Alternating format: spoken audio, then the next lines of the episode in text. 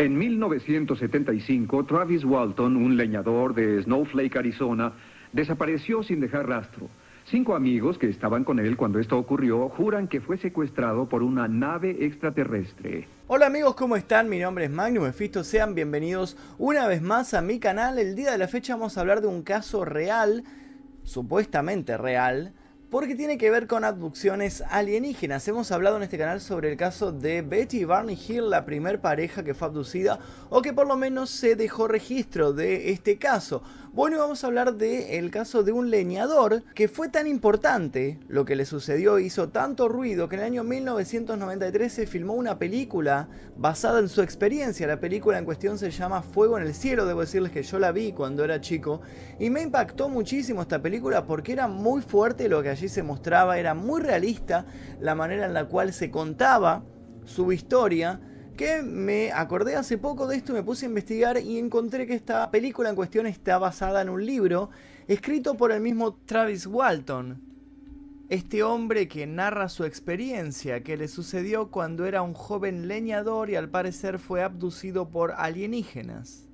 Así que sin más demora vamos a comenzar con este caso. Primero que nada, dos cosas. Dejen like en este video que cuando lleguemos a más de 10.000 likes les voy a contar otra historia de casos de abducciones alienígenas. Si no vieron la de la familia Hill, les voy a dejar el link al final de este video para que lo vayan a ver si les interesa este tipo de casos. Suscríbanse si es que todavía no lo hicieron, activen las notificaciones, no sé si sirven o no, pero bueno, actívenlas que estoy bastante, bastante activo últimamente. Cualquier dato que tengan sobre este caso u otros pueden escribirme a mi Instagram que es arroba magnumefisto.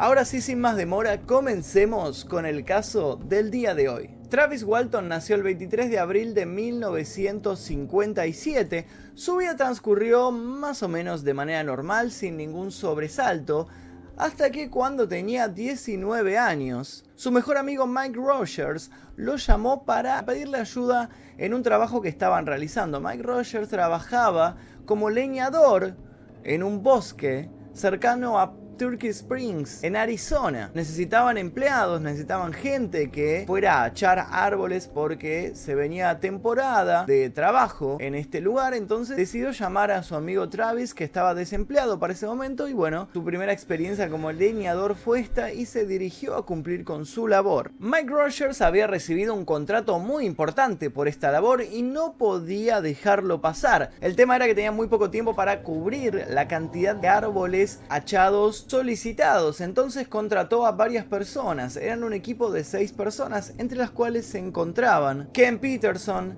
John Goulet, Steve Pierce, Allen Dalis, Dwan Smith y por último el propio Mike Rogers quien oficiaba como capataz en este equipo de leñadores. El 5 de noviembre de 1975 eran las 18 horas, el equipo había terminado la labor, habían estado trabajando desde el amanecer hasta las 6 de la tarde, estaban completamente cansados, extenuados y era hora de volver a su casa, de tomar una ducha, de descansar el cuerpo. Ustedes saben que ser leñadores, que achar árboles es una tarea física muy muy dura y requiere un esfuerzo muy grande, por lo cual ellos ya realmente no daban más del cansancio, así que se subieron a la camioneta de Mike Rogers, del capataz de este equipo y se estaban dirigiendo hasta la ciudad, cada uno a su hogar, cuando algo sucedió en el camino.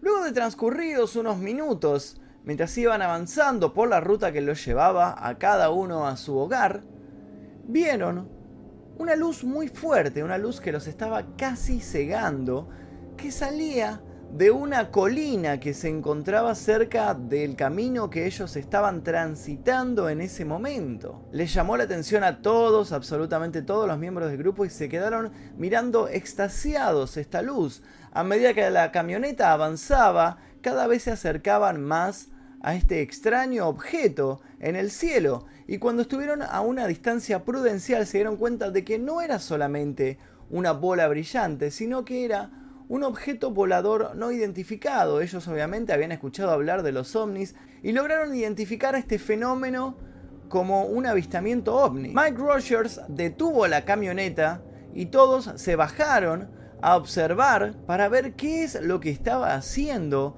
esta bola de luz que estaba flotando en el aire. Todos se quedaron cerca de la camioneta, menos Travis Walton, que recordemos que era muy joven, tenía 19 años, y con ese espíritu adolescente decidió acercarse hasta este objeto para verlo más de cerca. La curiosidad le ganó a la prudencia y salió corriendo hacia esta bola de luz. Obviamente sus compañeros se asustaron por lo que estaba sucediendo, le gritaron que volviera a la camioneta, pero él hizo caso omiso a los llamados de los otros leñadores y se acercó peligrosamente hacia el objeto volador no identificado. Travis llegó hasta donde estaba este ovni, se paró justo debajo de él y en ese momento esta bola de luz comenzó a emitir un sonido ensordecedor. Todos tuvieron que taparse los oídos y justo cuando este sonido empezó a emitirse, una luz de color celeste cubrió por completo a Travis y lo levantó en el aire. Travis quedó completamente tieso, no podía movilizar ni sus brazos, ni sus piernas, ni su cabeza, estaba congelado por esta luz y estaba siendo levantado a casi 3 metros del suelo. Cuando esto estaba ocurriendo, de repente la luz lanzó a Travis fuertemente hacia el piso y cayó emitiendo un fuerte ruido. Sus compañeros, en vez de acercarse para ver lo que había sucedido, estaban tan aterrorizados por lo que este ovni había realizado que se subieron rápidamente a la camioneta, aceleraron y se fueron del lugar.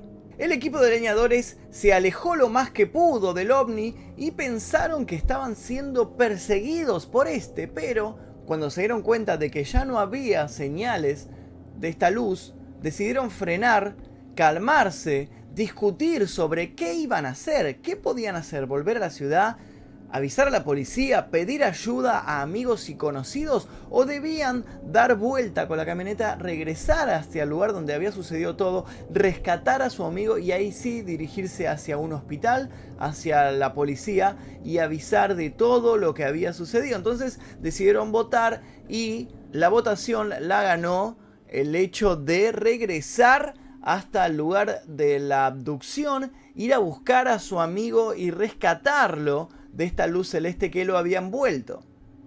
Así que volvieron a subirse a la camioneta, dieron vuelta en U, se dirigieron hasta el lugar del avistamiento y cuando llegaron se dieron cuenta de que no había el mínimo rastro ni del objeto volador no identificado ni de su compañero Travis Walton. Ambos habían desaparecido y ahora la gran duda era qué hacer. ¿Cómo iban a explicar esto a sus familiares, a sus amigos, a las autoridades? El equipo regresó al pueblo y se dirigió inmediatamente hacia la comisaría. Allí se encontraron con Chuck Ellison, quien era el ayudante del sheriff, y todos le contaron completamente angustiados la historia que había sucedido, lo que acababan de contemplar. Algunos de los leñadores habían entrado en estado de shock, estaban llorando desconsolados, estaban gritando. Chuck Ellison por supuesto dudó de esta historia porque si se presentan cinco leñadores en la comisaría contando que una luz abdujo a uno de ellos y ahora está desaparecido, obviamente algo te hace ruido como policía, no es un caso con el que te enfrentás día a día, así que decidió llamar a uno de sus compañeros. Es así como entra en escena Marlin Gillespie, un superior en la comisaría, que se acerca a, a este lugar, escucha el testimonio de los leñadores y decide que todos deben volver hasta el lugar del hecho para hacer primero una recreación de los sucesos y segundo para buscar a su compañero que seguramente estaba perdido por ahí. Ninguno de los dos policías creía en la declaración de los leñadores, pero sin embargo se pusieron manos a la obra para rastrear el bosque y encontrar de una vez por todas a Travis. Es así como el 6 de noviembre, un equipo conformado por policías, por perros rastreadores, por helicópteros, comenzaron a recorrer este bosque y sin embargo, ninguno encontró la más mínima señal de este leñador desaparecido. El caso comenzó a hacerse conocido por la gente del pueblo. Los diarios comenzaron a levantar la noticia y al poco tiempo todo el país estaba enterado de lo que había sucedido en este bosque en las afueras de Arizona. Lo primero que sucedió obviamente es que nadie creyó la historia de estos leñadores, ya no era la policía, sino todo el mundo estaba sospechando de que algo raro había sucedido ahí y que no era precisamente una abducción alienígena, sino que era un caso de homicidio. Parecía que estos leñadores habían asesinado a su compañero, habían escondido su cuerpo vaya uno a saber dónde, y habían inventado esta historia complotándose para que ninguno de ellos fuera juzgado. Es así como acusados de homicidio y juzgados tanto legal como socialmente, estos cinco trabajadores fueron sometidos al detector de mentiras en la Oficina de Seguridad de Arizona. Llaman a un examinador de polígrafo, un examinador de la prueba de detección de mentiras llamado Cy Gilson. Este hombre contaba con un, un currículum muy amplio, era muy conocido y respetado en el ámbito de los detectores de mentiras jamás había fallado un examen y lo ponen a cargo de este caso porque era todo muy misterioso lo que estaba sucediendo. Los cinco son sometidos a la prueba del polígrafo y los cinco pasan la prueba del polígrafo sin ningún problema. Cuando es entrevistado por la prensa, Cy Gilson dice que todos pasaron la prueba del polígrafo y que lo que están contando es verdad. Varios testigos aseguran que Sai era uno de los partidarios de que todo esto era un fraude. Él no creía ni una palabra de lo que estos hombres estaban contando. Sin embargo, al hacerles estas preguntas, todos contestaron las preguntas de manera completamente correcta. Y ahora las dudas comenzaban a flotar en el aire. ¿Qué era lo que realmente había sucedido? Había un culpable en toda esta situación. Descubrieron que uno de los leñadores incluso tenía un prontuario, había estado preso y estaba intentando rehacer su vida. Así que todos los ojos y los dedos acusadores apuntaron a este hombre. Decían que él había asesinado a Travis, sin embargo seguían sin aparecer pruebas. El capataz Mike Rogers luego contó a la prensa que es, habló de manera extraoficial, fuera de todo lo legal, con Cy Gilson y Cy les dijo que estaba completamente convencido de que todos estaban contando la verdad. En base a esto, Marvin Gillespie, el sheriff de Arizona, los llevó a cada uno a un cuarto separado y los interrogó, ya sin el polígrafo, sin el detector de mentiras, los interrogó con su método de sheriff de Arizona y luego, cuando fue interrogado también por la prensa sobre los resultados de este interrogatorio, Gillespie dijo que estaba convencido de que todos estaban contando la verdad y lo que había sucedido era un caso del fenómeno ovni, que realmente Travis había sido abducido por un objeto volador no identificado. La cuestión era que los días seguían pasando, Travis seguía sin aparecer, hasta que una noche suena el teléfono en la casa de Grant Neff. Grant Neff era el cuñado de Travis Walton. Él atiende el teléfono y escucha una voz sollozante que le dice, soy Travis, Estoy en una cabina telefónica en la estación de Gas Hebert. Necesito ayuda. Ven por mí. Neff obviamente dudó de esta llamada porque durante el transcurso de los días había recibido un montón de llamadas de gente eh, diciendo que había visto a Travis por este lugar, por el otro, eh, bromistas gente haciéndose pasar por él, por lo cual obviamente lo tomó como una broma más, lo tomó como gente que estaba aburrida en su casa y quería molestarlo. Pero todo cambió cuando la voz esta se quebró y le dijo, Grant, por favor, soy Travis, estoy herido, necesito tu ayuda, venía a buscarme. Neff en ese instante salió corriendo hasta su camioneta, fue a buscar al hermano de Travis y juntos fueron hasta esta estación de servicio, hasta esta gasolinera, y encontraron en la cabina telefónica al mismísimo Travis Walton tirado en el suelo temblando, en estado de shock y utilizando la misma ropa que tenía el día de su desaparición. Travis parecía confundido, estaba asustado, lloraba y repetía sin cesar la frase seres con ojos horribles. Él creía que solamente habían pasado un par de horas desde su desaparición, pero cuando su hermano y su cuñado le hicieron saber que había pasado una semana desde el día del suceso, Travis se mostró aún más perturbado de lo que ya estaba. Lo llevaron a su casa, lo acompañaron para bañarse, lo calmaron, le dieron de comer y cuando estaba un poco más tranquilo, contó una historia que luego se hizo mundialmente famosa y fue repetida muchas veces tanto para los policías, para la prensa, en un libro, y en una película. ¿Qué fue lo que contó Travis? ¿Qué le había sucedido? ¿Dónde había estado esta semana que había desaparecido? Bueno, Travis narró que recordaba este haz de luz de color celeste cubriendo todo su cuerpo y que era tan fuerte la luz que estaba irradiando que él se desmayó. Cuando abrió los ojos se encontró en una silla reclinable. Había una luz muy brillante que estaba iluminando su cabeza. Travis dijo que al comienzo no se sintió asustado porque pensó que había tenido un accidente y que estaba despertándose en un hospital.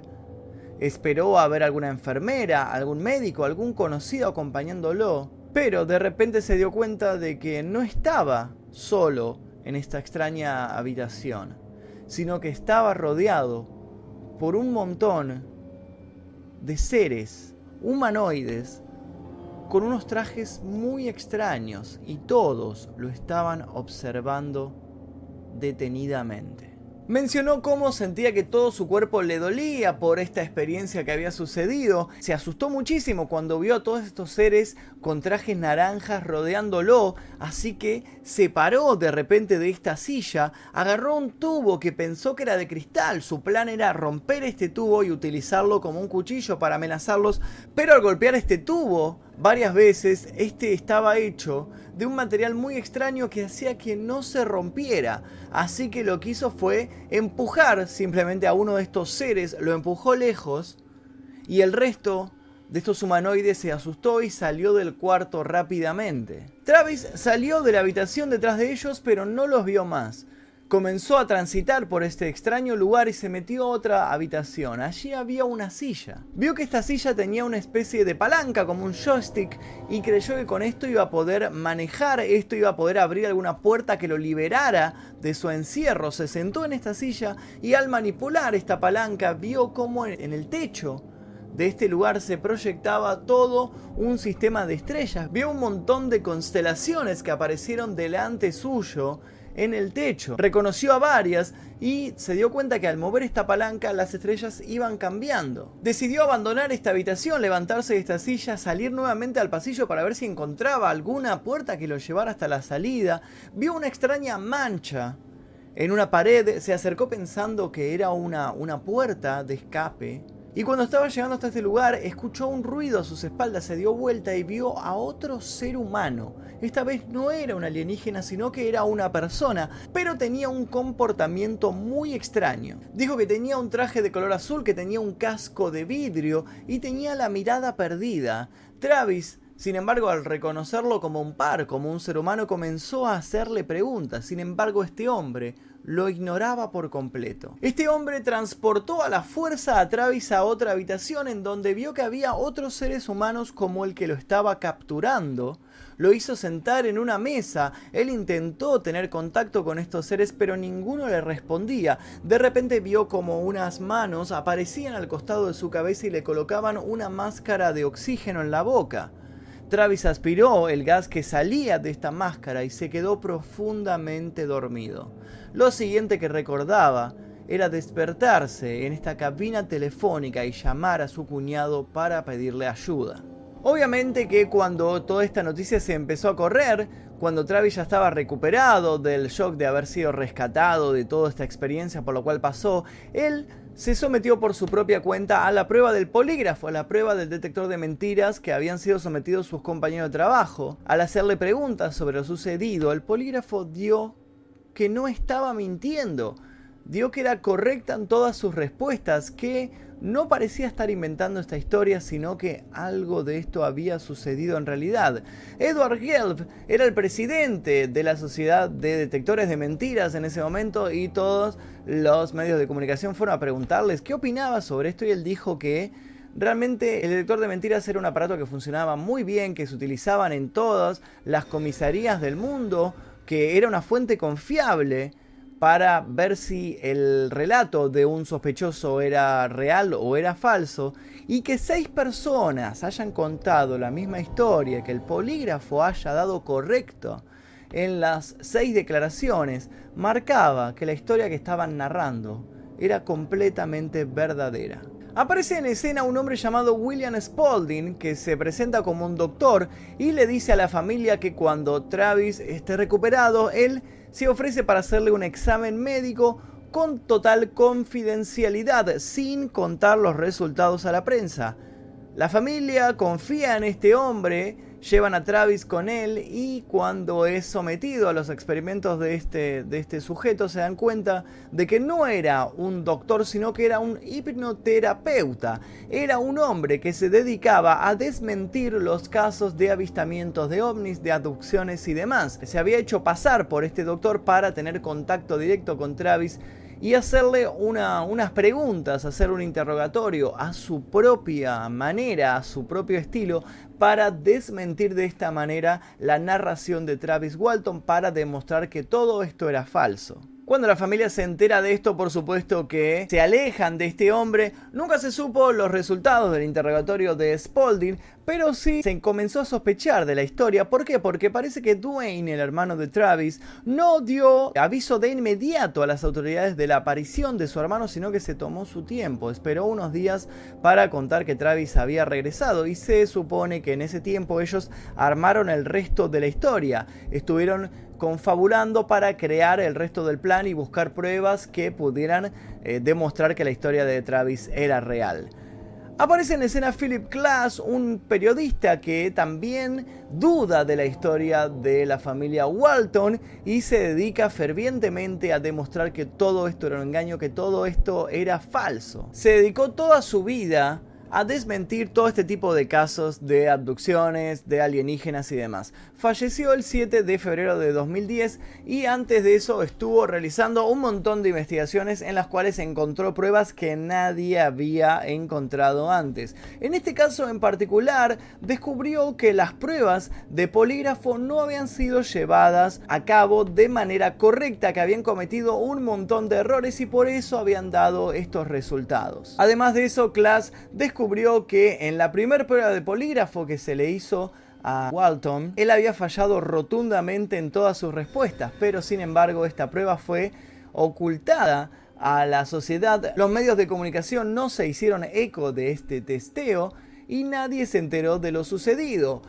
En esa prueba en particular, realizada por un experto llamado John McCarthy, los resultados habían señalado que toda la historia de Walton era una gran mentira. El informe de McCarthy señalaba que, dadas las conclusiones, dadas las respuestas que había dado eh, Walton a esta prueba de polígrafo, todo era un complot realizado por la familia Walton, por los trabajadores, los leñadores en cuestión para realizar un gran fraude ovni que se hiciera viral, que tuviera repercusión mundial y así de esta manera poder sacar algún tipo de rédito económico, ya sea escribiendo un libro, dando charlas y demás. El problema es que este informe de McCarthy nunca fue publicado oficialmente. Class descubrió también que toda la familia Walton tanto Travis como su hermano como su madre creían fervientemente en la existencia de los alienígenas y de sus máquinas voladoras, los objetos voladores no identificados. De hecho, semanas antes de su desaparición, Travis le había dicho a su madre que no se preocupara si él fuera abducido accidentalmente por un ovni. Class también descubrió que eran muy cercanos Mike Rogers y todos los trabajadores, los leñadores, y que tal vez ellos se hubieran complotado con Travis para crear este caso para también ellos tener cierta notoriedad, para ser entrevistados por medios de comunicación, para así lograr algo de fama. Todo esto era un gran complot armado por todos los involucrados en el caso. Sin embargo, todas las afirmaciones, todas las teorías presentadas por Philip Klass son simplemente eso, son simplemente teorías de un hombre que dedicó toda su vida a descreer del fenómeno ovni y no tiene ninguna prueba que avale que lo que está diciendo es real. A diferencia de esto, todos los testigos del caso, como así también Travis Walton, cuentan con las pruebas de polígrafo que se les hicieron y que demostraron que todo lo que estaban contando era real. En el año 2009, Travis Walton va de invitado a un programa norteamericano llamado The Moment of Truth, el momento de la verdad, en donde iban generalmente personas que habían tenido algún caso viral y allí eran eh, sometidas a, a, interrogatorio, varios expertos analizaban su caso y llegaban a una conclusión. cuando él es sometido a la prueba del polígrafo nuevamente en este programa de televisión y le preguntan si él realmente fue abducido por alienígenas, él obviamente que dice que sí, y el detector de mentiras marca que él en ese momento está mintiendo. Obviamente que es un programa de televisión y que por supuesto este detector pudo haber sido manipulado para que marcara que estaba mintiendo. Y además apareció en este programa sin ningún previo aviso y sin estar pactado por Travis Walton, un hombre que se dedicó todo el tiempo a desacreditar su historia y a mirarlo eh, y a denigrarlo y a dudar por supuesto de toda su narración. Al momento de la, de la conclusión final, cuando le comunican a Travis que todos piensan que él está mintiendo, él obviamente mueve la cabeza y niega esta afirmación dudando de la veracidad y de la seriedad de este programa de televisión. Luego del suceso, Travis Walton siguió viviendo en la pequeña comunidad de Snowflake en Arizona, y con el tiempo se convirtió en capataz del aserradero del pueblo. En 1978 escribió un libro llamado La experiencia Walton, que fue tan exitoso que luego fue llevado al cine en el año 1993 en un film llamado Fuego en el Cielo. Travis Walton periódicamente hace apariciones en convenciones dedicadas al fenómeno ovni, da charlas, y presentaciones en programas de televisión y también entrevistas en varios medios de comunicación. Y hasta aquí la historia de Travis Walton y su supuesta abducción. Ahora quiero que me digan ustedes qué piensan. ¿Piensan que esto fue verdad o que fue simplemente un complot armado por Travis y su familia y sus amigos para lograr un poco de fama, ¿no? Un poco de eh, aparición en los medios, de entrevistas y de todo esto que le sucedió luego de que se dio a luz su, historia y su experiencia luego de que escribiera este libro. Quiero que dejen sus comentarios aquí debajo y que también dejen sus sugerencias sobre casos de este estilo que quieren que habla que quieran que hable en, este, en esta sección del canal. Suscríbanse si es que todavía no lo hicieron, dejen su like, a los 10.000 likes sale un nuevo caso de abducción alienígenas de este tipo de misterios de Alien. Mi nombre es Magnus Mephisto, nosotros nos veremos seguramente en el próximo video. La investigación que han visto hoy está basada en las llamadas telefónicas de observadores como usted. Si ha grabado o experimentado lo que considera un fenómeno paranormal, los investigadores de encuentros quieren saberlo.